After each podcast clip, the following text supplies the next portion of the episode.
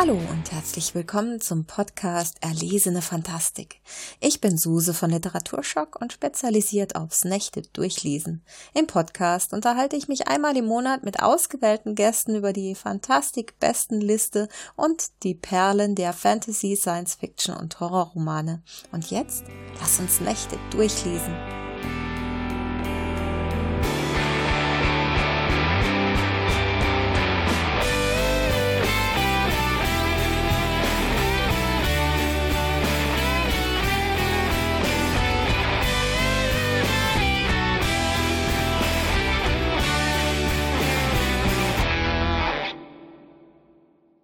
Heute unterhalte ich mich mit Grafiker, Illustrator und Fantastikautor Michael Marak, den ich im Jahr 2000 durch die Lektüre von Lord Gamma kennen und schätzen gelernt habe.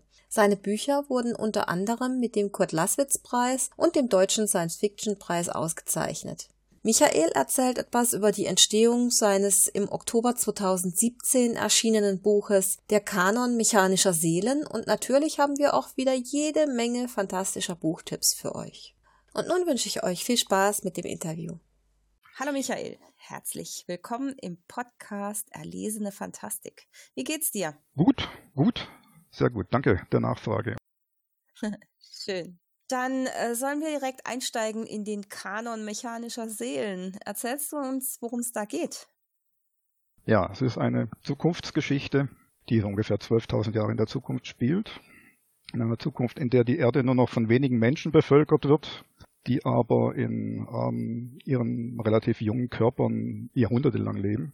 Und manche von ihnen besitzen eine, eine außergewöhnliche Gabe. Und zwar können sie allein durch ihren Wunsch und eine Berührung Materie beseelen. Ob das jetzt ein Stuhl ist, ein Tisch, ein Baum, eventuell sogar Wasser, Haushaltsgegenstände, eine Mauer, Steine. Es, sie haben die Möglichkeit, ähm, durch diese Berührung Materie zu beseelen. Diese Beseelten fassen ja dieses ähm, Geschenk, möchte ich mal sagen, jetzt nicht unbedingt immer positiv auf, was ähm, im Buch dann natürlich auch hin und wieder für recht groteske Situationen sorgt.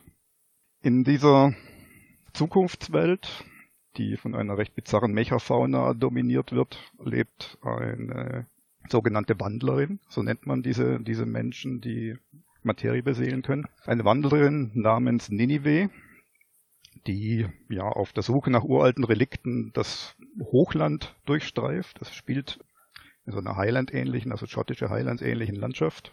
Ja, sie durchstreift das Hochland, um längst vergessene Dinge oder längst vergessene Dinge und, und Artefakten aus dem sogenannten goldenen Zeitalter, also unserer Zeit quasi, Leben einzuhauchen und sich ihre Geschichten anzuhören. Ob das jetzt irgendein Wrack ist oder irgendwas, das sie dann am Grund von, von, von einem See findet oder am Ufer angespült oder irgendwo in der Landschaft ein, ein, ein Wrack oder eine alte Maschine rumsteht. Sie beschäftigt sich damit, die, diese Geschichten, die diese äh, Relikte zu erzählen haben, zu sammeln und anzuhören. Diese Zukunftswelt ist relativ zivilisationsarm. Es gibt noch eine einzige Stadt, die aber auch mehr so mystisch angerissen ist. Ja, es gibt diese Stadt, aber sie wird kaum von Menschen bevölkert, sondern eben auch von beseelten Maschinen. Und aus dieser Stadt wird ein Abgesandter in Ninives kleines Reich geschickt, um einem jahrtausendealten Geheimnis auf die Spur zu kommen. In dieser Welt, in dieser Zukunftswelt gibt es ein monumentales Bauwerk, und zwar ist es eine über vier Kilometer hohe, fast 30 Kilometer lange Mauer, von der niemand so recht weiß, ähm, was dahinter liegt. Und ob diese Mauer die Menschen auf der Seite, auf der Neve lebt, vor etwas beschützt, das hinter der Mauer sich befindet, oder ob es genau umgekehrt ist, dass sich hinter der Mauer irgend, also praktisch hinter der Mauer etwas vor dieser etwas äh, außer Norm geratenen Mecha-Fauna schützt. Dieser Gesandte aus der Stadt, die keinen Namen hat, äh, hat den Auftrag, ähm, zum Jubiläum, also zum tausendjährigen Jubiläum eines Reisenden, von dem es heißt, er wäre aus dem Land jenseits der Mauer zu kommen, den, den verschollenen Zugang in dieses Land auf der anderen Seite der Welt, wie es so schön heißt, zu finden. Ja, und im Roman wird dann eben beschrieben, wie die Protagonisten sich langsam finden und diesem Geheimnis, das diese Mauer vor den Blicken verbirgt, oder besser gesagt, dass sich in der Mauer verbirgt, auf die Spur zu kommen. Äh, ist das denn, also das klingt mal wieder ganz schön komplex. Ist das denn auch für Science-Fiction-Neulinge geeignet? Die Intention des Romans äh, waren für mich damals, als ich begonnen habe zu schreiben, die die Robotermärchen und die Kyberiade von Stanislav Lem. Ich weiß nicht, ob du mal einige dieser Robotermärchen gelesen hast. Ein schönes Beispiel ist dafür ein, ich hoffe, ich kriege den Namen jetzt zusammen, Erg selbsterreg überwindet den Bleichling, heißt das, glaube ich. Und dann, da trifft man dann Gestalten wie Automax und Automoritz, also alles, alles auf Maschinenmärchen äh, zugeschnitten oder diesen, diesen milliardenarmigen Schmerl, der in alle Richtungen zeigt und so weiter. Und dieses, dieses, ähm, dieser, dieser Sprachwitz, der hat mich damals beeindruckt. Ich habe äh, ich habe mal jemand versucht, ein, eines dieser Robotermärchen vorzulesen. Ich habe es nicht geschafft, weil es ist, wie soll man das beschreiben? Es, es kommen so viele Wortschöpfungen und Kunstwörter drinnen vor, dass es zum einen unglaublich witzig ist, es zu lesen im Stillen, aber fast unmöglich, es spontan einem Menschen vorzulesen. Ich würde sagen, der Roman, also der Kanon, ist ja für, für SF-Neulinge geeignet, weil die Geschichte ursprünglich ja aus mehreren Novellen und Kurzgeschichten äh, sich entwickelt hat, die anfangs für das Reader's Digest Jugendbuch geschrieben wurden. Und die Protagonisten sind auch jugendlich, also es kommt jetzt natürlich darauf an, ob du mit, mit SF-Einsteiger, Quereinsteiger meinst, die normalerweise äh, Prost oder Brecht oder sowas lesen, oder ja.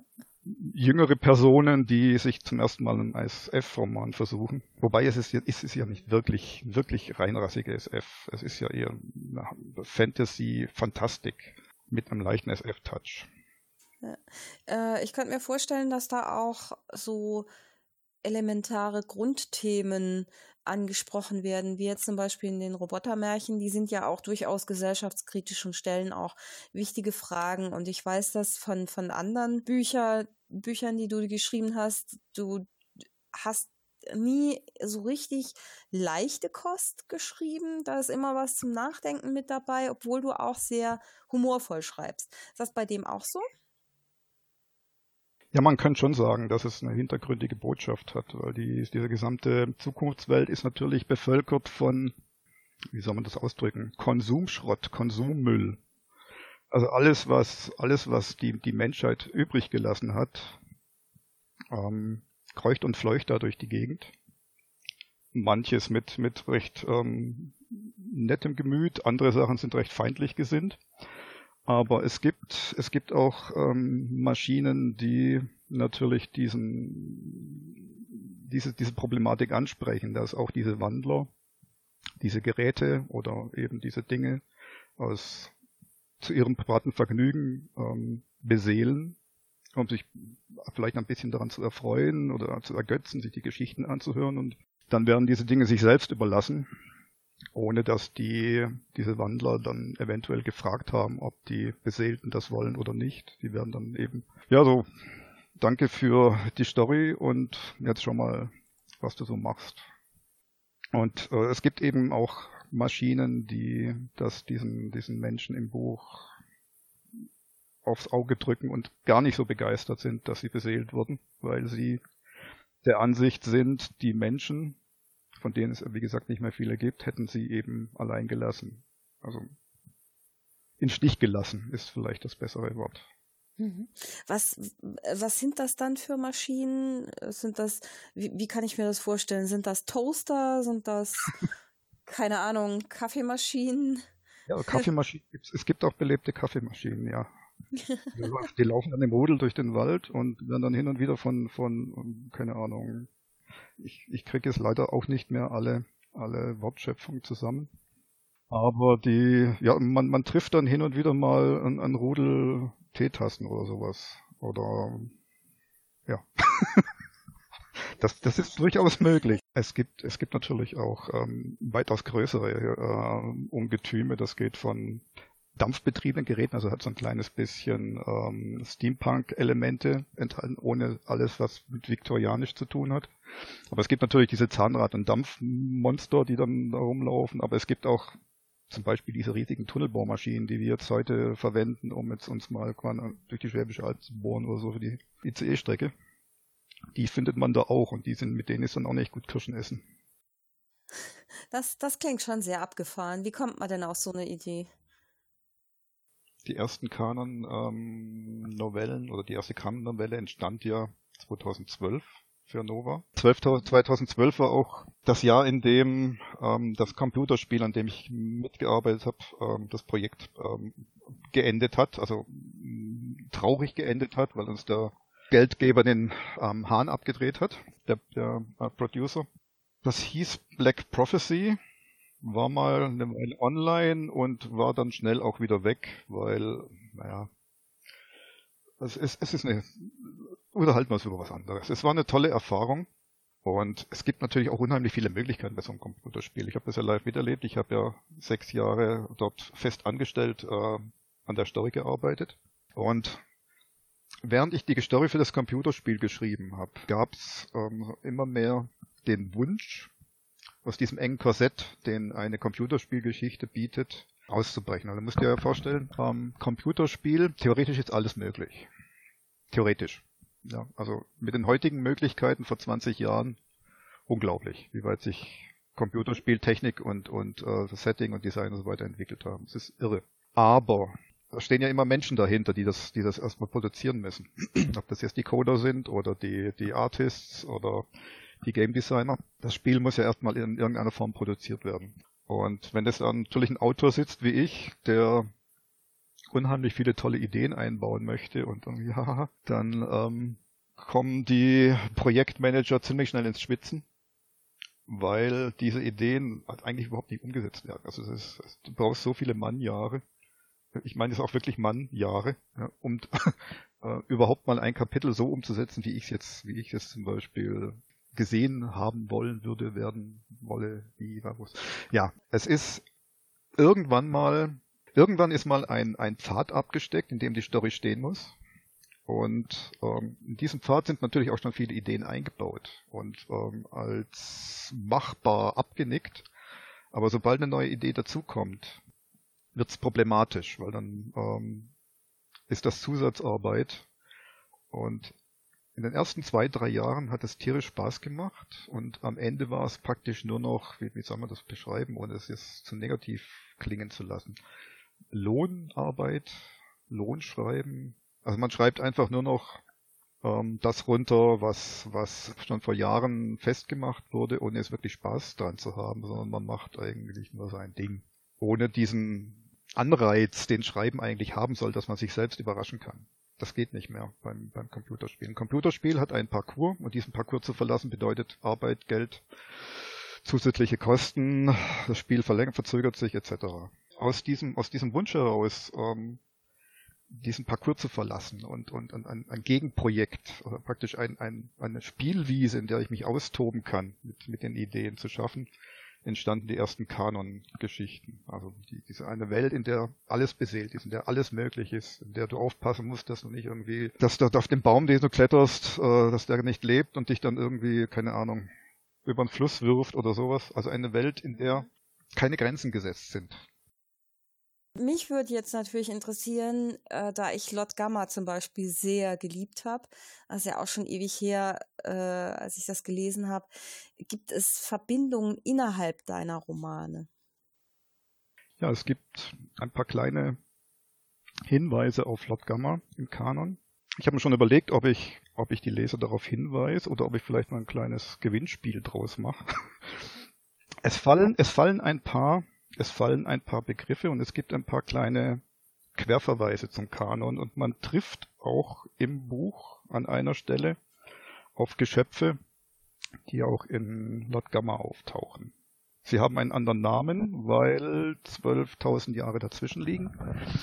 Aber der Kana ist, äh, ist so, also wer sich an den Lord Gamma erinnert, an das Ende von Lord Gamma, ein kleiner Hinweis für den Kanon ist vielleicht, es ist eine etwas hat überlebt Geschichte. Am Ende von Lord Gamma gibt es eine monumentale Szene, die spielt in einer sogenannten Superzelle. Und in dieser Superzelle wird ähm, dem Protagonisten erklärt, warum jetzt alles so ist, wie es ist. Ich möchte es, kein, ich möchte es nicht spoilern, daher versuche ich es ein bisschen zu verallgemeinern. Aber dieser gesamte schöne Plan, den dieses ähm, hm, hm, hm, hm in Lord Gamma hatte, ist zum Scheitern verurteilt, weil sich dem Sonnensystem etwas nähert. Es wird am Ende von Lord Gamma erklärt, was das ist. Und der Kanon spielt 12.000 Jahre nach diesem Ereignis. Also der Kanon, die gesamte Kanonwelt ist das Resultat des Ereignisses, in, über das in Lord Gamma am Ende gesprochen wird, ohne dass es stattfindet. Gut, es hat natürlich mit, äh, mit, mit Lord Gamma, zwischen Lord Gamma und dem Kanon liegen, liegen Welten. Also nicht nur 12.000 Jahre Zeitunterschied, sondern es ist ein ganz anderer Stil, ein ganz anderes ähm, Setting. Lord Gamma ist, ist verrückt, aber sehr ernst. Also ein, eher ein, ein völlig abgedrehtes Science-Fiction-Road-Movie. Sehr hart zum Teil, sehr drastisch. Und der Kanon ist eigentlich ein Buch, das, man könnte sagen, das habe ich geschrieben für mich, also im Grunde für mich, um einfach mich an diesem ganzen, an dieser gesamten Geschichte zu erfreuen und, und, und, und äh, zu amüsieren, weil es hat auch ein bisschen was natürlich von, von, von diesem Mia, ich hoffe, ich bringe es den Namen richtig raus, Miyazaki, Miyazaki, von diesen japanischen Trickfilmern. Shiros Reise des Zauberland zum Beispiel oder das wandelnde Schloss. Aber es hat auch viel von Alice hinter den Spiegeln und Alice im Wunderland und einige Leute meinten auch, Sie ähm, hätten sich an Pratchett erinnert, an die Scheibenwelt oder an Douglas Adams ähm, per Anhalter natürlich. Also es ist sehr, es ist sehr humorvoll, sehr ironisch. Das ist ja so dieses böse Wort, mit dem viele Menschen nicht so viel anfangen können. Gut, mein, mein Eindruck, ja, wenn ich jetzt das Buch jemanden verkaufen würde, würde ich sagen, hier mit Spaß drin. so ungefähr. Also es ist, es ist nicht so ein, so, ein abgedrehtes, ähm, fast schon abgehetztes Roadmovie wie Lord Gamma. Das dann, ich muss, da würde ich jetzt schon sagen, das ist ähm, für Quereinsteiger schon ziemlich harter Stoff. Der Kanon ist eigentlich recht, ja, er ist, er ist nicht, er ist nicht unkomplex. Es gibt viele Handlungsstränge, viele verrückte Personen und eine Welt, die in 12.000 Jahren spielt und nur noch von einer Mechafauna besiedelt wird, die ist, ist auch nicht unbedingt mehr mit, mit der unseren zu vergleichen. Also sie ist schon recht crazy. Apropos Komplexität. Jürgen Eggelseer vom Amrun Verlag hat ja so ein Händchen für erlesene Fantastik. Jetzt äh, wurde seine Autorin Faye Hell mit dem Deutschen Fantastikpreis 2016 ausgezeichnet und der Kanon mechanischer Seelen steht auf der Longlist des Seraph, also ziemlich kurz nachdem das Buch erschienen ist. Imagon und Lord Gamma wurden mit dem Kurt Laswitz Preis ausgezeichnet. Aber jetzt überlege ich mir, wie relevant sind denn solche Preise überhaupt? Man muss ja sagen, der Kurt-Laswitz-Preis und der Deutsche Science-Fiction-Preis sind Szenepreise. Der Science-Fiction-Preis ist inzwischen dotiert, früher war es nicht. Aber sich jetzt tatsächlich auf zum Beispiel Verkaufscharts oder, oder ähm, Bekanntheit auszuwirken, ich, ich kann es nicht genau beurteilen. Also ich habe jetzt nicht viel damals gemerkt, als, als äh, zum Beispiel Lord Gamma und, und Imagon die Preise gewonnen haben, dass sich da verkaufsmäßig in irgendeiner Form was tut. Das Ausland wurde aufmerksam, aber in Deutschland selbst ist eigentlich alles beim Alten geblieben, also geregelt. Gut, man hat dann natürlich den, den Stempelpreis gewonnen, aber ich, ich würde jetzt nicht sagen, dass er verkaufsrelevant ist. Also dass ich da jetzt gleich die Auflage oder dass, dass ich jetzt doppelt so oder dreimal so viele Bücher verkaufen, weil Kurt Laswitz Preis draufsteht. Beim Seraph kann ich es nicht sagen. Also ich habe ihn noch nie gewonnen. Ich weiß nicht, was passiert. Es ist fantastisch, nominiert zu, also schon auf der Longlist zu stehen. Den Preis gibt es aber auch noch mhm. nicht so lang. Aber er hat, glaube ich, schon einen ganz anderen Stellenwert, weil er eben ähm, mit, mit der Leipziger Buchmesse verbunden wird und auch mit der Verleihung während der Leipziger Buchmesse und den, den ganzen Events davor und danach. Ich könnte mir schon vorstellen, dass er einen anderen Stellenwert hat jetzt als die Szenepreise, zu denen ich jetzt den, den deutschen Fantastikpreis zähle, also den, den alten deutschen Fantastikpreis, muss man ja sagen. Der, der hat ja auch eine kleine Evolution jetzt letztes Jahr hinter sich gebracht. Magst du kurz verraten, was du mit Evolution meinst? Er ist weitergewandert auf die Fantastika. Die, wie, wie das genau stattgefunden hat, weiß ich jetzt leider nicht, aber der Deutsche Fantastikpreis wurde ja früher mal auf, einem, auf der Buchmessekon vergeben und ist jetzt ähm, zur Fantastica gewandert und die Fantastica hat, soweit ich das jetzt sehe, ganz andere äh, Prämissen und und und ähm, Ansprüche gestellt an die Preisträger. Die Preisträger sind natürlich alte bekannte Hasen des Fender, also der, der, der deutschen Fantastikszene gewesen. Kai Meier, Markus Heitz. Wobei äh, Faye Hell, die ist jetzt nicht so äh, die äh, Rampensau, sag ich jetzt mal, die äh, man überall trifft, oder? Nein, eigentlich nicht. Wobei Markus Heitz, glaube ich, den deutschen Fantastikpreis zehnmal hintereinander gewonnen hat. Ja, der war ja auch bei, für den Seraph äh, immer wieder und Kai Meier genauso. Ne? Man, manchmal hat man das Gefühl, Deutschland hat keine anderen Autoren und Autorinnen in dem Genre. Ja, aber sie sind erfolgreich. Also sie, ist, der Erfolg muss irgendwo herkommen. Ja, ja. ja das ist, das Wir schreiben ja auch passiert, gut. Das passiert ja nicht einfach so. Schau dir Kai Meier an. Diese Entwicklung, die Kai Meier jetzt genommen hat. Vor 20 Jahren war der schon an einem Punkt, da wäre ich heute gern. Aber wie, wie ist es denn, wenn ich mir das Programm vom Amrun Verlag zum Beispiel anschaue, dann, dann merke ich immer wieder, dass kleinere Verlage mutiger sind als die großen Publikumsverlage. Und ich finde, dass sie auch die Literaturwelt dann mit mir Vielfalt bereichern. War das vielleicht auch der Grund, weshalb du den Kanon in einem kleineren Verlag veröffentlicht hast, anstatt in einem großen Publikumsverlag? Die Antwort müsste ich in zwei Antworten teilen. Zum einen den, ähm, die Antwort zum Mut oder, oder ähm, zur Verzagtheit der, der Verlage, was Fantastik betrifft. Und zum anderen ähm, die Amrum-Schiene. Also ich, ich, ich kann mir vorstellen, dass viele Großverlage aus dem Grund, dass sie wirtschaftlich arbeiten müssen, eine solide Fantastikbasis brauchen. Also ein Buch, das sich kommerziell vermarkten lässt. Das halt eher dem Mainstream entspricht, ne? Mainstream und Mainstream oder Slipstream, je nachdem, wie man es nennen mag, das eben viele Sachen in sich vereint, dass ähm, Werke, die auch bestimmten Trends folgen, wie, ja, früher war es dann Harry Potter, danach kam, glaube ich, Werwölfe und irgendwann kam der Steampunk, ich weiß gar nicht, wo wir jetzt sind. Also große Verlage haben natürlich auch meistens äh, Nischenprodukte, die sich durch die Großverkäufe tragen. Aber was ich in letzter Zeit mitbekommen habe, ist, dass sie nicht, nicht mehr viele Experimente machen, sondern fast ein bisschen Angst haben, dass äh, gewisse Werke, dadurch, dass äh, die Vernetzung immer, immer dichter wird und, und auch Kritiken immer schneller und direkter auftauchen, die Werke, die Werke zu schlechte Kritiken kriegen, zum einen hat man jetzt mal also gesagt, jetzt aus, aus der Hand von ähm, Autoren, die weitaus besser dastehen wie ich und die ebenfalls Probleme hatten, bestimmte Bücher jetzt an den Mann zu bringen, wo dann die, die Agenten viel versucht haben, die Lektoren meinten, na, na, aber hm, na, na, könnte nicht eher mal sowas schreiben wie hm, hm, hm. es ist ein schwieriges Thema. Es ist ein schwieriges Thema.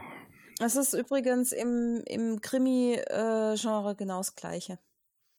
Kann ich mir vorstellen. Wo waren wir jetzt stehen geblieben? Beim Amrum, genau. Ähm, Jürgen, Jürgen kommt ja aus der Fantastik. Jürgen ist ein unglaublicher Idealist und er hat prima Ideen. Er hat aber auch ein, ein, ein zweigleisiges Programm. Auf der einen Seite sind diese Romantic-Sachen, auf der anderen Seite die Fantastik und Horror. Aber ich glaube, man muss Idealist sein, um so ein Programm fahren zu können. Weil ein Großverlag, der druckt jetzt nicht natürlich wie jetzt Kleinverlage, dann Digital Publishing mal 200 oder 300 Exemplare, das wird sich für einen Großverlag gar nicht rechnen. Ein Großverlag, der druckt, wenn sie hoffen, dass der, der Roman Erfolg wird. Ich nehme mal zum Beispiel Dot Gamma damals, das, das war der Erstling bei Basta Lübbe, der hatte, glaube ich, die Erstauflage von 10.000 die müssen das Zeug ja irgendwie verkaufen. Die können ja nicht ständig ähm, sagen, gut, jetzt verkaufen wir also irgendwie die 4000, da haben wir dann unsere Kosten drinne und die restlichen 6000, naja, die werden dann halt irgendwo in die Tonne gehauen. Das, das bringt ja nicht. Das bringt den Autoren nichts, das bringt den Verlagen nichts. Und insofern denke ich mal, die wollen die sichere Schiene fahren. Jürgen hat den Vorteil, oder viele Kleinverleger haben den Vorteil, dass sie kleine Auflagen drucken können und dann natürlich auch viele Experimente machen können. Aber sie müssen natürlich auch ja, kräftig in die Hände spucken, weil das sind dann meistens ein, zwei, drei Mann-Betriebe, die das auch jetzt nicht als Vollzeitjob machen, sondern Jürgen hat zum Beispiel auch einen regulären Job und macht das nebenher. Und als Hobby ist das dann schon eine ordentliche Packung, die du dann am Tag hast, wenn du wie Jürgen, der dann, glaube ich, als Rettungssanitäter arbeitest. Da kann ich mir vorstellen, dann kommst du manchmal abends aus dem Job raus und hast dann wirklich überhaupt keine Lust mehr, irgendwas zu korrigieren, zu redigieren oder ein Buch zu setzen oder sonst irgendwie, oder sich mit irgendwelchen Autoren äh, Zipperlein auseinanderzusetzen. Was den Kanon jetzt mit dem, gut, es ist natürlich die Frage, die viele gestellt haben. Warum erscheint der Kanon, wenn er jetzt von allen gleich gelobt wird und so weiter? Kai Meier zum Beispiel liebt ihn, liebt die ganzen Verrücktheiten. Das hat mich gewundert, weil er ist ein sehr kritischer Leser. Das hat mich wirklich gefreut. Viele Leser fragen selbstverständlich, warum erscheint der Kanon in einem Kleinverlag und nicht in einem Großverlag, wenn es doch die schriftstellerische Qualität hat und die Geschichte so toll wäre und, und schönstes Buch, das ich seit langem gelesen habe und wie die ganzen Kritiken momentan aussehen. Der Kanon entstand ursprünglich als, also die erste wirkliche Kanongeschichte, das, äh, es gab ja die beiden Vorgänger in den Jugendbüchern, die erste richtige Kanongeschichte, der Kanon mechanischer Seelen, also die namensgebende Novelle, erschien ja im, in einem Science-Fiction-Magazin namens Nova in der, in der Jubiläumsausgabe 20 war eigentlich auch nicht als Fortsetzung geplant, war praktisch als so für sich stehende kleine verrückte Geschichte aus einer Zukunftswelt voller Maschinen gedacht und stieß überraschenderweise auf so viel äh, Resonanz und ich bekam so viel positives Feedback, dass ich zum Herausgeber meinte, also gut, ich, ich mache einfach mal eine Fortsetzung, den Cohen Sloterdijk im nächsten Nova und es entstand praktisch jedes Jahr eine Novelle von 30 bis 40 Seiten für eine Nova-Ausgabe. Also das war jetzt damals noch nicht so ernst gedacht mit dem Roman. Nur wünschten sich dann immer mehr Leute in Roman, weil die Welt so verrückt sei und die meinten, also das, die Welt ist einfach zu, ist zu originell und zu abgedreht, äh, um es einfach nur in einer Novelle, in einem, in einem SF-Magazin äh, versauern zu lassen. Als bei Nova die, die ersten beiden, oder die, die Jubiläumsausgabe 20 damals und die, die Ausgabe 21, in der Sloterdijks Connoversum drinne war, die waren noch im Bahnhofsbuchhandel und Flughafenbuchhandel, ich glaube, so ähnlich heißt das, ähm, vertreten. Da gab es aber anscheinend ein riesengroßes Problem, wodurch die Nova-Leute in eine, na, nennen wir es mal, finanzielle Notlage gerieten und Amrum sich bereit erklärt hat, die Ausgabe 22 war es, glaube ich, damals, oder ich weiß jetzt nicht, 22 oder 23, zu übernehmen, finanziell zu übernehmen. Sonst wäre die überhaupt nicht mehr erschienen. Also die Nova war kurz vorm, vorm, ähm, vorm Aufschlag durch irgendwelche Sachen, die mit, mit Grossisten oder mit den Verteilern oder mit keine Ahnung, was damals schiefgelaufen ist. Die haben auf jeden Fall viel Geld verloren. Und Jürgen hat das Ganze dann aufgefangen. Das erste Nova, das von ihm aufgefangen wurde, erschien praktisch noch als Nova und das, das danach, die 23, in der die letzte Kanongeschichte veröffentlicht wurde, kam dann schon unter Amrum. Und damals, nachdem die erste Kanongeschichte erschienen war und es klar war, dass es eine zweite geben wird, die ich beide auch illustriert hatte, hatten die Herausgeber, Michael Ivoleit und Olaf äh, Hilscher, schon so ein bisschen in Anklang gebracht, dass man vielleicht am Ende die ganzen Nova-Novellen zusammen ähm, in einem kleinen Band mit allen Illustrationen veröffentlichen können, so praktisch als, als Sonderband. Da war aber auch noch kein Roman geplant. Da waren das einfach nur diese, diese drei bis vier Novellen. Und dadurch, dass dann eben irgendwann mal alles bei Jürgen lag, bei Amrum, habe ich ihm vor fast zwei Jahren eben mal den Vorschlag gemacht, ja, warum machen wir den Roman nicht einfach gleich bei dir? Das ist aus Nova heraus entstanden du hast Nova übernommen, dann machen wir doch einfach den Kanon als Amrum-Roman. Dass das Ding dann so dick wird, das war eigentlich auch nicht direkt geplant. Aber ich weiß nicht, ob du es selbst schon mal erlebt hast, aber manchmal ähm, bekommt ein, ein, ein Werk eine Eigendynamik, die du einfach nicht mehr stoppen kannst. Also als ob, als ob dieses die Geschichte selbst ebenfalls beseelt ist und geschrieben werden will. Ja, und irgendwann wird's dicker und dicker. Der Erscheinungstermin verschob sich immer weiter nach hinten. Und jetzt liegt da eben diese, dieser Ziegelstein neben mir. Und es hat, es hat, glaube ich, Jürgen viel Schweiß und Tränen gekostet, bis Ehrlich? das Ding endlich draußen war. Inwiefern denn? Er ist im Frühjahr diesen Jahres in Urlaub gefahren nach Italien und hat das Buch mitgenommen, um es im Urlaub zu setzen. Komplett. Also so, so sowas zum Beispiel. Weil es einfach irgendwann mal rauskommen muss. Und das ist ja verschoben, immer dreimonatlich verschoben worden. Ich habe dich ja vor ein paar Jahren schon mal interviewt für Literaturschock. Das war damals noch ein E-Mail-Interview. Und da habe ich dich gefragt, ob dir das Schreiben Spaß macht. Und du hast das äh, damals sehr emotional bejaht. Hast du immer noch Freude am Schreiben? Also an Sachen wie Kanon auf jeden Fall. Das ist ja ein Herzensprojekt gewesen.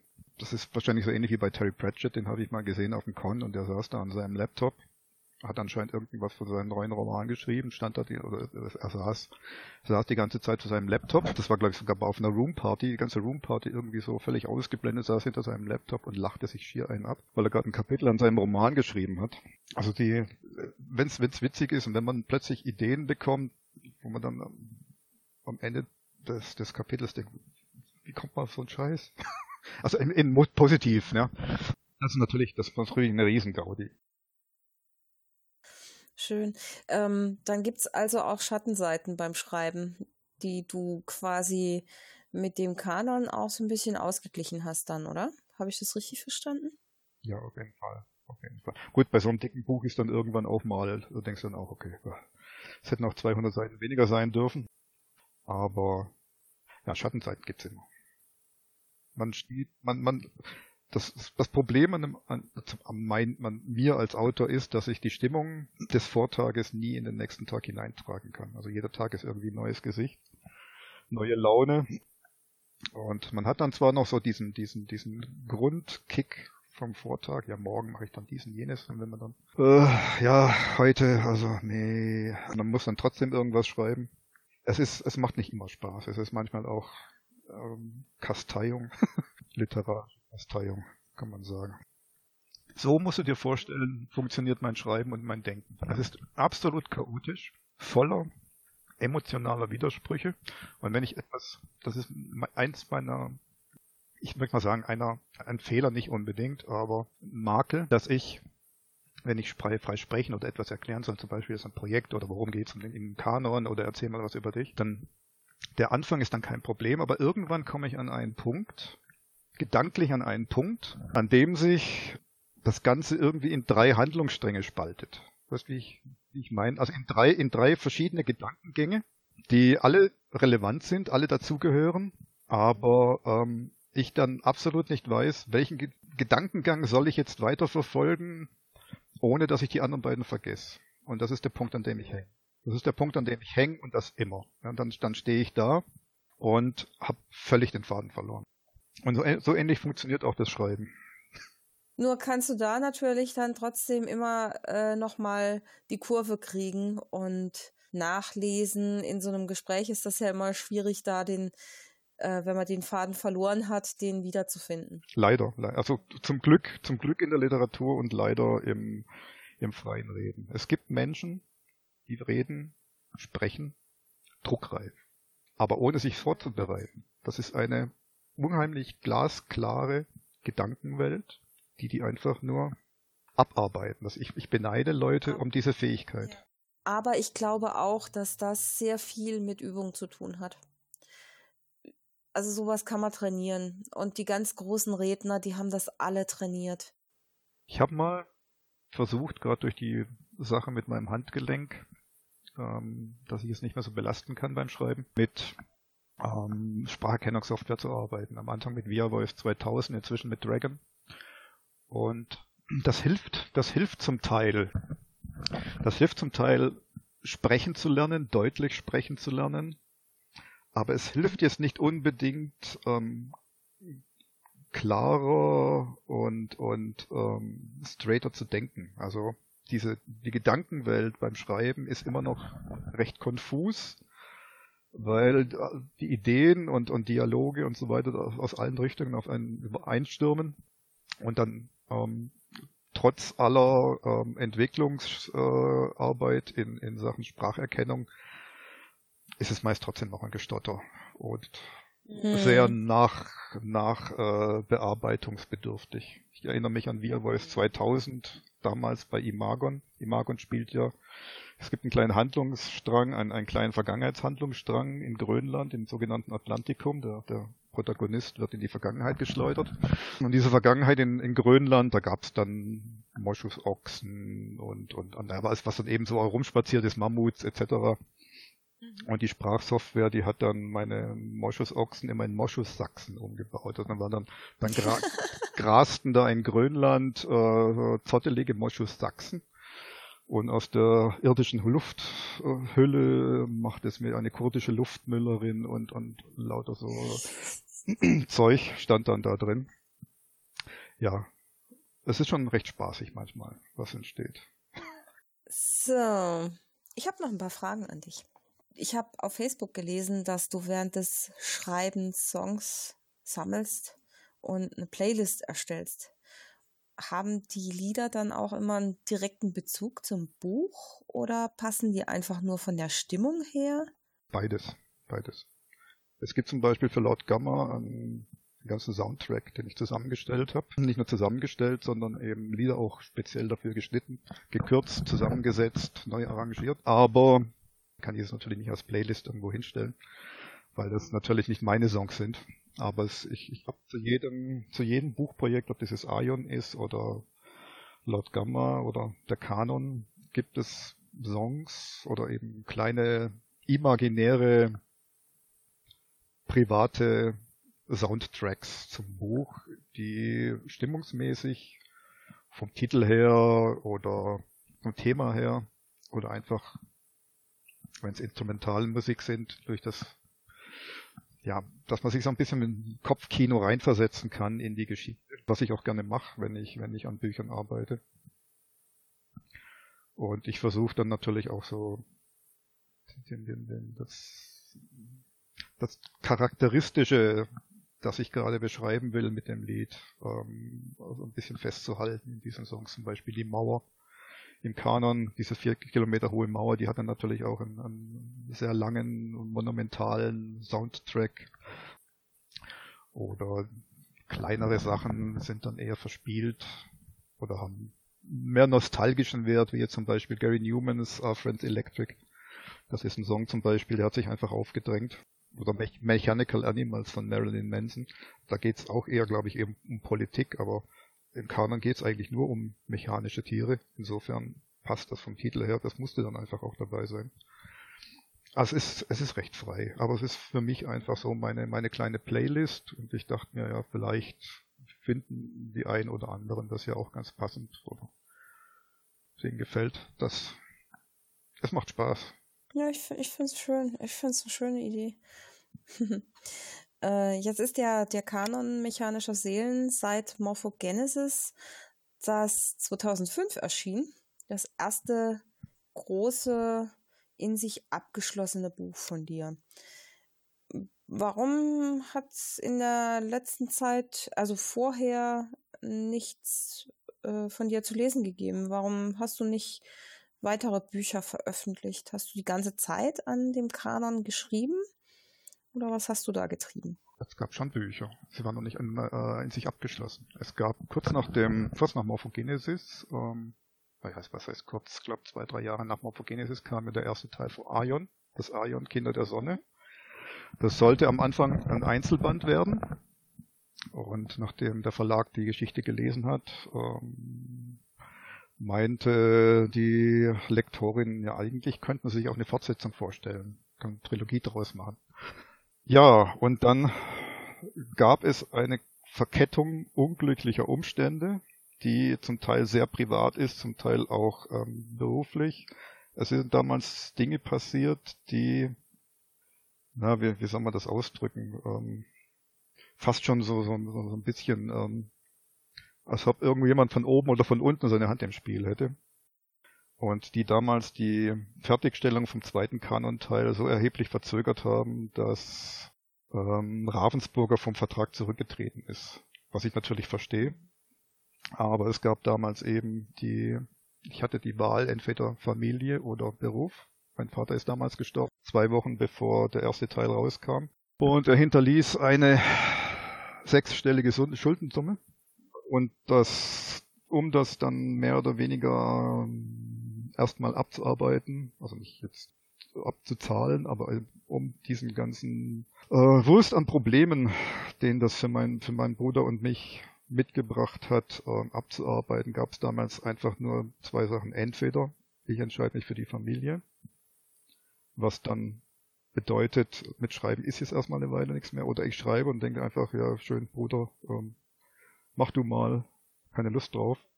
Ich habe mich für die Familie entschieden, das haben alle verstanden. Ravensburger fand es nicht so toll.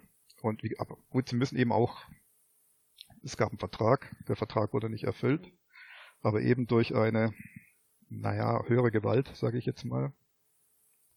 Und ich habe es versucht, ich habe es auch fast geschafft, aber es ging eben nicht, weil so viel Krempel immer wieder durch, quer durch Deutschland fahren, Gerichtsverhandlungen hier, Gerichtsverhandlungen da, bla bla bla. Irgendwann war einfach Faxendicke und es ist, ähm, ich habe dann glaube ich auch mindestens zwei, zweieinhalb Jahre mehr, nicht, überhaupt nichts mehr geschrieben, weil es einfach nicht ging. Ich hatte den Kopf, hatte den Kopf nicht frei. Ja, da erschien vom Ion leider nur der erste Teil. Ähm, drei Jahre später, als ich bei Reactor Media arbeitete am Black Prophecy, kam ähm, der erste Black Prophecy Roman. Es sollte auch eine Trilogie werden. Ja, und ich hatte mit dem zweiten Teil auch schon angefangen, als unser Publisher uns den Geldhahn zudrehte. Drei Wochen später saß die gesamte Belegschaft von Reactor Media beim Arbeitsamt. Vom ähm, Azubi bis zum CEO. Ende der Geschichte, da dass der Black Prophecy Stoff nie uns gehörte, sondern praktisch ähm, dem Publisher, ähm, hatte ich auch keine Möglichkeit, den Stoff eigenhändig fortzusetzen, weil es sofort Begehrlichkeiten geweckt hätte. Also der Stoff gehörte nicht, hatte kein Urheberrecht dran. Sprich, ähm, 2012, oder nee, 2011 war es, glaube ich, erschien erneut nur der erste Teil einer Trilogie. Auch wieder unfreiwillig, also mehr unfreiwillig jetzt als ähm, bei Aion. Aber ja, du kannst dir vorstellen, wenn zweimal nur erste Teile erscheinen und danach nichts mehr davon, dann ist das so, so ein bisschen literarisches Harakiri. Und ja, wie gesagt, es ist ja nicht nichts erschienen, es ist nur kein abgeschlossenes Werk erschienen oder eben nicht so was Großes. Es sind viele Kurzgeschichten, Kurzromane, Novellen erschienen, aber eben jetzt nichts, wo man wirklich sagen könnte, hier guck mal, Ziegelstein, ja, Mainz, neu. Nichts in sich abgeschlossenes, wo wirklich das Wort Ende hinten drin steht, sondern ich könnte mir vorstellen, dass viele Leute, vielleicht auch bei Verlagen gedacht haben, oh, so ein Mensch, der bringt seine Geschichte nicht zu Ende oder hält seine Verträge nicht ein oder keine Ahnung, vielleicht landet man auf einer Blacklist. Ich kann es mir schon gut vorstellen. Und ich würde es auch verstehen, wenn man es von außen betrachtet und nicht die gesamten Hintergründe kennt. Wenn man es von außen sieht und na, der Marak, der irgendwie mm, hüte dich vor Marak, dann kann ich mir schon vorstellen, dass das, dass das für bestimmte Verlage so, auf, jeden Fall mal so mit einem mit einem ähm, Warnausrufenzeichen überm Kopf verbunden ist. Also insofern müsste ich jetzt erstmal wieder ein bisschen Vertrauen schaffen, dass tatsächlich wieder ersche Sachen erscheinen und ich weiter am Ball bleibe, aber ja, da ist ja jetzt schon mal ein guter Einstieg mit dem, mit dem Kanon, äh, auch durch den Seraph jetzt. Wenn es jetzt zwar im Moment nur die Longlist ist, aber also so wie ich dein Buch einschätze, ist die Wahrscheinlichkeit schon sehr hoch, dass du es auch auf die Shortlist schaffst. Toi, toi, toi. Ich beschreie jetzt nichts, aber ich drück dir da ganz fest die Daumen. Also es wird zumindest ein, ein wundervolles Comeback, kann man ja von Schaff sozusagen, nach, nach Genau, genau. Aber die Longlist ist ja auch schon super, ne? Also die ist auch schon äh, das Buch ist ja jetzt auch erst erschienen, ganz im Dezember meine ich, ne? Also ursprünglich Erscheinungstermin war Oktober, 31. Oktober.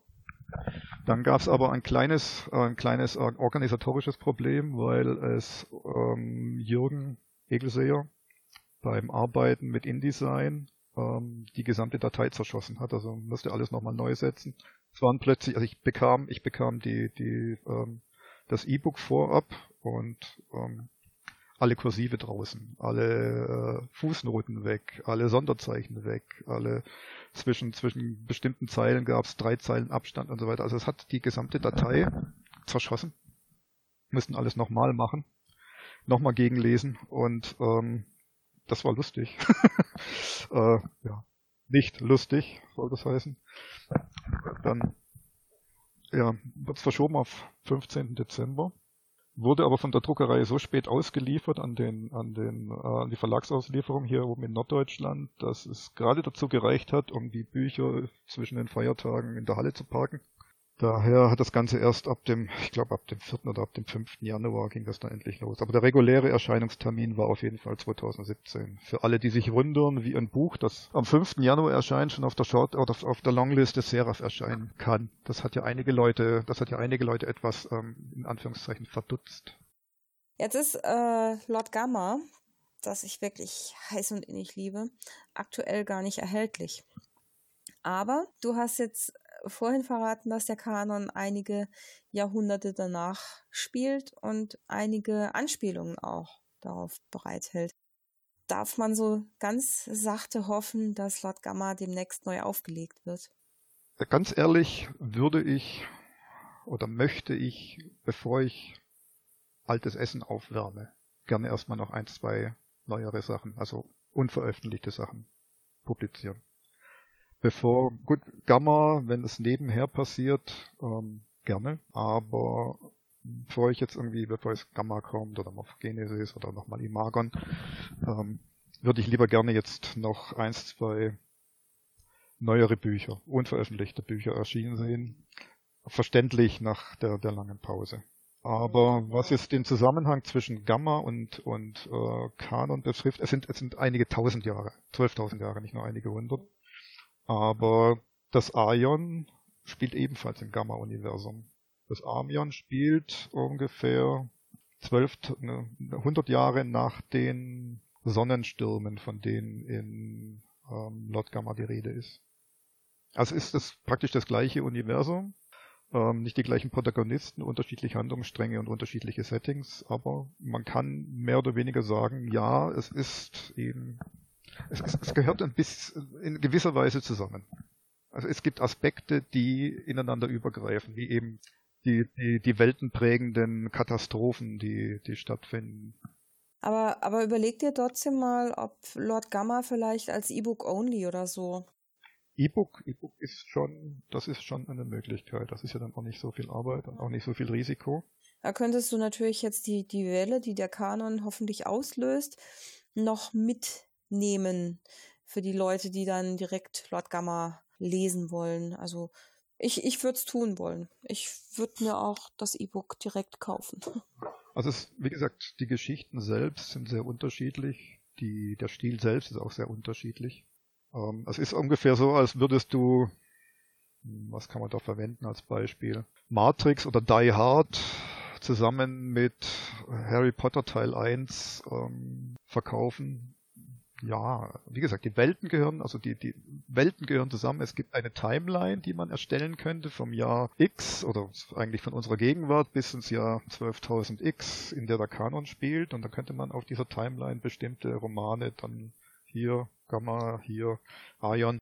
Aber an sich, ja, man muss schon sehr, sehr genre ähm, versiert sein, um ja, ja, aber das, das sind ja viele Leute, die jetzt diesen Podcast auch hören. Also insofern kann ich mir schon vorstellen, dass da einige sind, die sich dafür auch für das Gesamtwerk interessieren. Ich habe ja immer noch diesen, diesen kleinen, diese kleine, leise, sehr, sehr leise Hoffnung, dass ähm, der Kanne ist ja ein Hardcover, dass vielleicht irgendwo jemand Gut, der Seraph ist natürlich schon eine schöne Stütze, eine schöne Vorlage dafür, aber dass vielleicht irgendjemand aus einem Verlag meint, ja, vielleicht Taschenbuchrechte und so weiter, gibt's ja auch noch. Mal sehen. Also so, so lief ja damals auch beim, beim, bei Imagon und bei Lord Gamma. Die erschienen ja auch beide vorher in, in ähm, Kleinverlagen und ähm, kamen dann in der Taschenbuchversion entweder nochmal raus, wie bei Lord Gamma, oder eben Imagon war Hardcover. Ähm, dann als Taschenbuch bei, bei Lübbe und Taschenbuch wird natürlich auch von viel mehr Leuten gekauft. Gut, der Kanon, das ist jetzt natürlich so ein 25 Euro Klotz. Das ist schon, ja, viel Geld. Ja, aber es gibt ja auch noch das E-Book. Ne? Immer mehr Leute lesen auch E-Books. Ja, du hast ja, glaube ich, auch selbst geschrieben, dass du vollkommen auf E-Books umstellst. Ja, genau, ja. Hm. Also ich kaufe jetzt nur noch Bücher, die wirklich eine spezielle äh, Gestaltung haben, spezielle Illustrationen, zum Beispiel jetzt das letzte Buch von Walter Mörs, die Prinzessin Insomnia, das, die Illustrationen, die kannst du im E-Book halt nur schwer nachempfinden. Aber wenn es rein um das Textliche geht, ich kann mir ja nicht noch ein zusätzliches Haus kaufen, nur dass ich meine Bücher unterbringe. Willst du kom komplett wechseln? Also willst du deine, deine, deinen bestehenden Buchbestand ähm, austauschen in E-Books oder willst du, sagst du, du behältst das, was du an Büchern hast, aber kaufst ab jetzt nur noch E-Books? Wie meintest du das? Das ist so eine kleine Mischung. Also ich werde demnächst massiv aussortieren, aber ich kann mir nicht alles nachkaufen, weil so viel Geld habe ich schlicht und einfach nicht. Die, die Herzensbücher, die behalte ich und alles weitere muss ich jetzt tatsächlich mal sehen, was ich da aussortiere, weil es ist jetzt gerade durch die äh, Fantastikbestenliste bekomme ich halt auch wirklich viele Bücher und da habe ich auch gesagt, okay, ich stelle jetzt wirklich konsequent um. Ich kann jetzt nicht hier diese ganzen Bücher, die äh, auch noch hier jeden Monat stapeln und unterbringen. Das geht einfach nicht. Mhm. Genau. Irgendwann ist dann so ein Punkt erreicht, wo man sagt, nee, geht nicht mehr. also ähnlich geht es mit CDs und LPs. LP-Sammlung komplett verkauft an Plattenspieler. Unheimliche Erleichterung beim Umzug. Ja, CDs, die stehen eigentlich auch nur noch im Regal. Irgendwann steht, wird uns der Stecker gezogen und wir haben gar nichts mehr. Ach, naja, ich weiß nicht. ähm, so, ich habe noch eine Frage beziehungsweise noch drei. Wie originell empfindest du die deutsche Fantastik-Szene momentan? Also ich habe das Gefühl, dass da sehr viel äh, Nachwuchsautoren und Autorinnen auch auftauchen. Ich weiß jetzt aber nicht, ob ich dieses Gefühl nur habe, weil ich gerade sehr viel Fantastik lese durch die Fantastik-Bestenliste. Ich muss gestehen, ich habe in den letzten ein, zwei Jahren einen völligen Tunnelblick entwickelt, um eben mein eigenes Ding gebacken zu kriegen. Und habe vieles, das erschienen ist, von ähm, auch von Autoren, die ich schätze, erstmal rechts liegen gelassen, um es um mich später drum zu kümmern. Die einzigen Bücher, die ich, die ich in den letzten Jahren gelesen habe, waren themenbezogene Sachbücher zu Projekten, an denen ich arbeite. Aber ich habe ich hab keinen Überblick gerade. Jetzt äh, der Kanon. Äh, das ist ein echter Brocken. Arbeitest du schon an was Neuem oder musst du den jetzt erstmal verdauen? Ursprünglich sollte ein ganz anderer Roman als erster erscheinen, und zwar Der Garten des Ouroboros, der schon seit drei Jahren fertig ist. Nur ähm, Der Garten des Ouroboros, das wäre so ein Buch aus heiterem Himmel gewesen, ähm, von dem bisher noch niemand was wusste. Und auf das, um es mal jetzt mit dem Kanon zu vergleichen, auf niemand wartete. Auf den Kanon, oder vielmehr zum Kanon gab es schon zu Zeiten der Novellen sehr viele Nachfragen, wie die Geschichte denn weitergeht. Und es wurde immer bemängelt dadurch, dass Nova zum einen nur einmal im Jahr rauskam und zum anderen die Kanon-Novellen hin und wieder themenbedingt, also Magazinthemenbedingt, nicht, nicht stringent erzählt sind, sondern ein, ein Leser meinte mal, es wäre eine meandernde Erzählweise, also mal nach links, wieder rechts, wieder links, ein bisschen zurück. Dass ich damals Jürgen Egelseher zwar vorgeschlagen habe, dass wir den, den Ouroboros erst rausbringen und dann ähm, zurückgerudert bin und meint, gemeint habe, also das wäre eigentlich geschickter, wenn zuerst ein Kanon-Roman erscheint. Er ist zwar noch nicht so weit, aber auf den warten mehr Leute. Da könnte ich mir vorstellen, dass das weit mehr Leute erreicht und als ja, der, der Begriff Comeback, ich finde den so blöd, aber gut, er existiert eben. Also dieses, dieses nach langer Pause mal wieder was rausbringen und zwar ein, ein Buch, das A Spaß macht und zweitens, das auf das viele Leute warten. Aber das bringt mich jetzt auch ziemlich direkt auf meine nächste Frage. Dieses strategische, das da so durchklingt. Heutzutage müssen Autoren und Autorinnen ja nicht nur schreiben können, sondern sich auch darstellen und verkaufen, so selbst Marketing mhm. betreiben. Mhm. Viele können gerade jetzt Künstler, Autoren, Autorinnen können damit nicht so viel anfangen, wollen einfach nur schreiben. Andere sind dann eher die Rampensäue, die äh, du überall triffst. Mhm. Wo würdest du dich einordnen oder gerne sehen oder wie, wie empfindest du das? Fast schon notwendig als Autor. Andreas Eschbach meinte mal, es gibt mehr Autoren als Leser. Und irgendwo musst du als Autor ja für Aufmerksamkeit sorgen. Wenn du Erfolg hast, dazu übernimmt das natürlich dann der Verlag mit, mit Strategien und Marketing. Aber wenn du, sagen wir mal, neu reinkommst als, als Debütant oder nicht so bekannt bist, dann, dann muss man in der heutigen Zeit sehr viel Wirbel betreiben, um wahrgenommen zu werden und praktisch aus diesem ganzen, aus diesem ganzen Meer in irgendeiner Form zumindest mal kurz hochzuhüpfen, die Hand rauszustrecken, also im bildlichen Sinne. Und das funktioniert natürlich jetzt mit den sozialen Netzwerken weitaus, weitaus besser als früher, als es nur Fansigns gab oder eben das kommunale Gemunkel und, und ähm, was, was hatte man damals? Fansigns, Newsletter. Wann kam das Internet?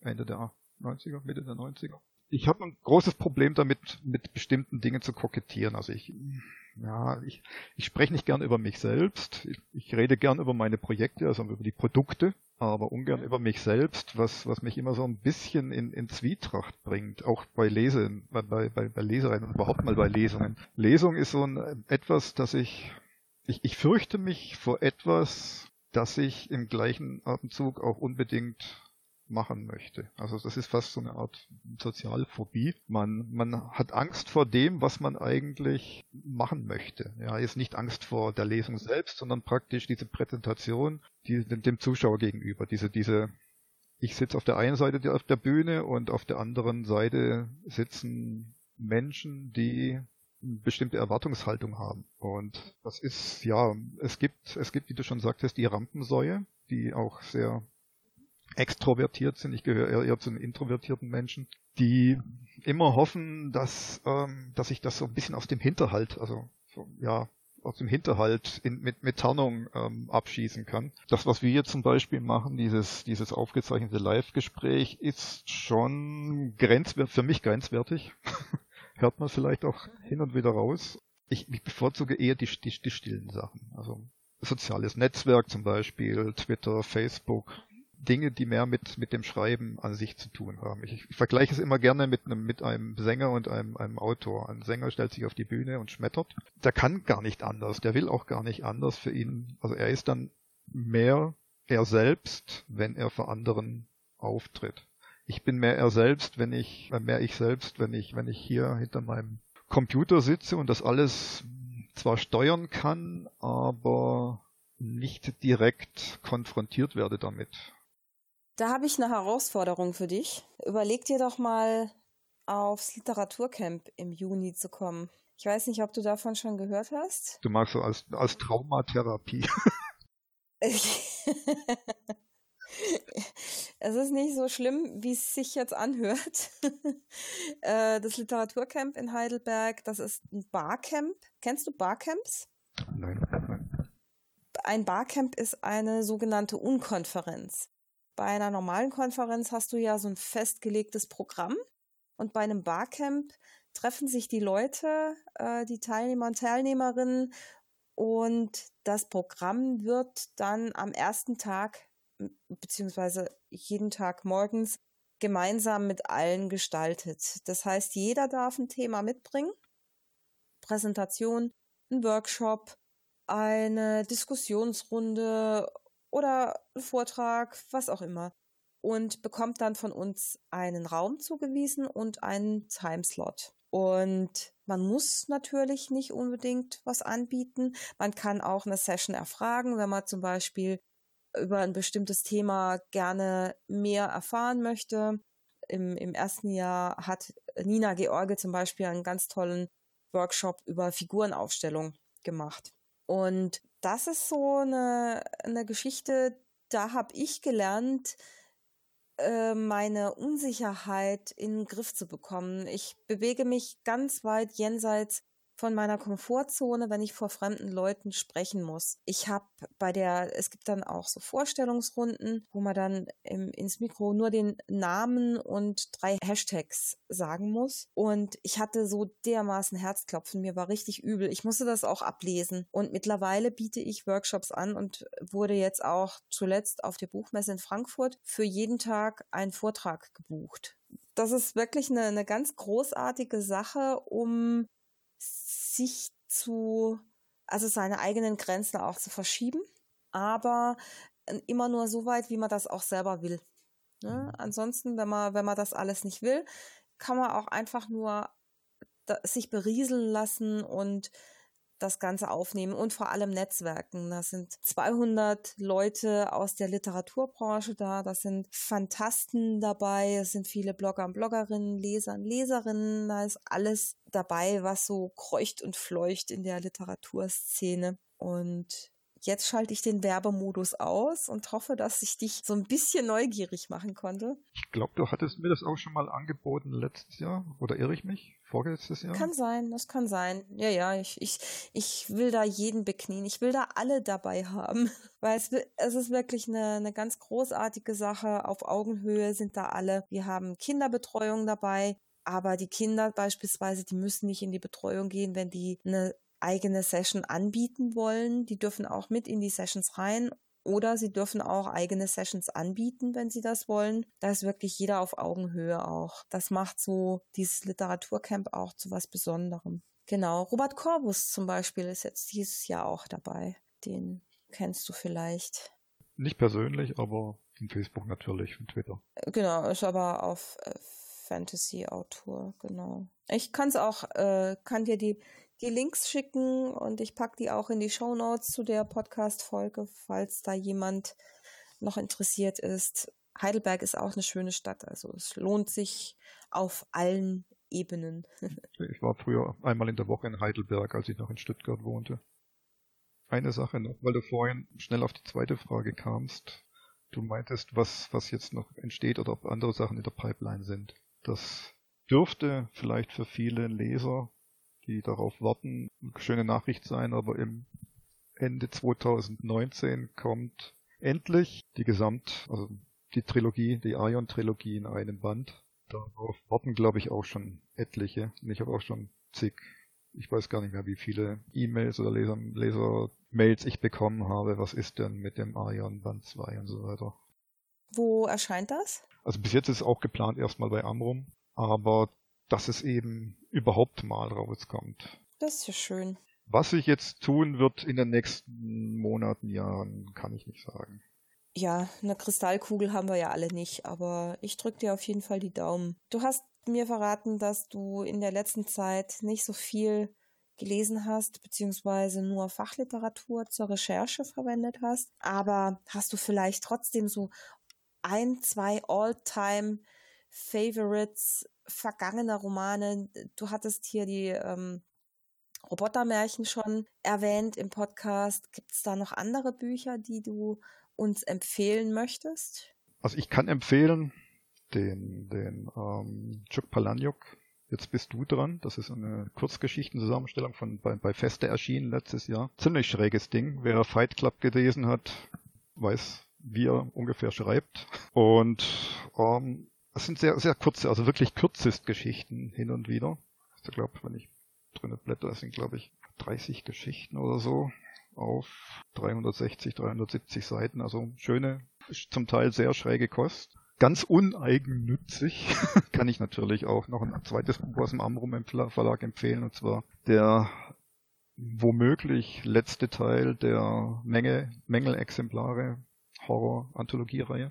Ich hoffe nicht, dass es der letzte bleibt, aber der Herausgeber meinte nach dem vierten Teil, er ist jetzt, er, er muss sich jetzt entscheiden zwischen, zwischen ähm, Autor und beruflicher Schiene. Es, er wird Romane geben, aber es gab eben diese, diese wunderbare Mängelexemplare-Anthologie-Reihe mit Erzählungen, Novellen, hin und wieder sogar kleinen Kurzroman. Der letzte Teil heißt Heimgesucht. Ist eine schöne Sache. Bin ich auch mit der Geschichte drinne. Ja, was kann ich noch empfehlen? Das Kobold Diak. Ich bin mir nicht sicher, wie der Name. Ich habe immer ein bisschen Probleme, den Namen zu sprechen. Von Christian von Aster, dieses wunderschöne Kobold-Buch. Das ist, das ist ein ganz tolles Ding. Das hat zwar bloß 60 Seiten, aber schön, also praktisch ähm, quadratisch, 21 auf 21 Zentimetern, wunderbar illustriert. Das Koboltikum. Das, genau, Koboltikum jetzt. Danke. Für alle Leser, die es noch nicht kennen und Spaß an sehr schrägen, aber wunderbar geschriebene Geschichten haben. Äh, Ian Banks, die ersten drei Romane von Ian Banks, Die Wespenfabrik, Die Brücke und Barfuß über Glas. Wunderbares Zeug. Herrlicher Stoff. Absolut fantastisch, unglaublich abgedreht. In Ich-Form geschrieben. Also die Wespenfabrik ist ein wirklich abgedrehter Psychothriller. Die Brücke hat mich damals ähm, teilweise inspiriert zum Morphogenesis. So eine ähnliche Geschichte auch eine Person, die im Koma liegt und dann eben im Koma diese Parallelwelt durchstreift. Wunderbar. Und als in Ich-Form, unglaublich rotzig zum Teil, aber ein, eine Sprachvielfalt. Ian Banks war nicht umsonst Bestseller-Autor. Die Besten sterben leider immer zuerst. Insofern. China Mir Will kann ich noch empfehlen. Eine, wie heißt es im Englischen? Ich kenne jetzt nur die deutschen Titel Leviathan, die Narbe, die Falter, die Weber. Also auch wundervolle äh, Ideen drinnen. Perdido Street Station, jetzt habe ich's. Perdido Street Station ist das erste Buch von ihm. Das ist hier bei uns erschienen in zwei Teilen. Genau wie Die Narbe und Leviathan. Das ist eigentlich auch ein Buch. Aber wer sich an wirklich außergewöhnlicher SF und an außergewöhnlichen Geschichten ergötzt, der kann auf jeden Fall mal die Geschichten von Ian Banks lesen. Furchtbar Maschinen zum Beispiel auch. Unglaublich. Furchtbar Maschinen von Ian Banks, von einer Maschine erzählt. Eine unglaubliche Sprache und ein ein unglaubliches ähm, Konstrukt der, der deutschen Übersetzer. Das muss jeder selbst mal reinlesen. Also diese, diese Maschine schreibt ungefähr so, wie Menschen heute twittern. In Lautsprache, in Anlehnung, in Abkürzungen, ähm, in, also so in, äh, manchmal erinnert es so ein bisschen an dieses, wie nennt man die Sprache? Fong. Ist aber ein reiner Science-Fiction-Roman. Das wären, das wären Sachen, die ich empfehlen könnte. Für alle Leute, die es tatsächlich noch nicht kennen, was ich zumindest unter Science-Fiction-Fans nicht vermute. Ja, prima. Sehr schön. Da haben wir ja doch noch ein paar Buchtipps von dir gekriegt. Mir fällt jetzt auch keine Frage mehr ein.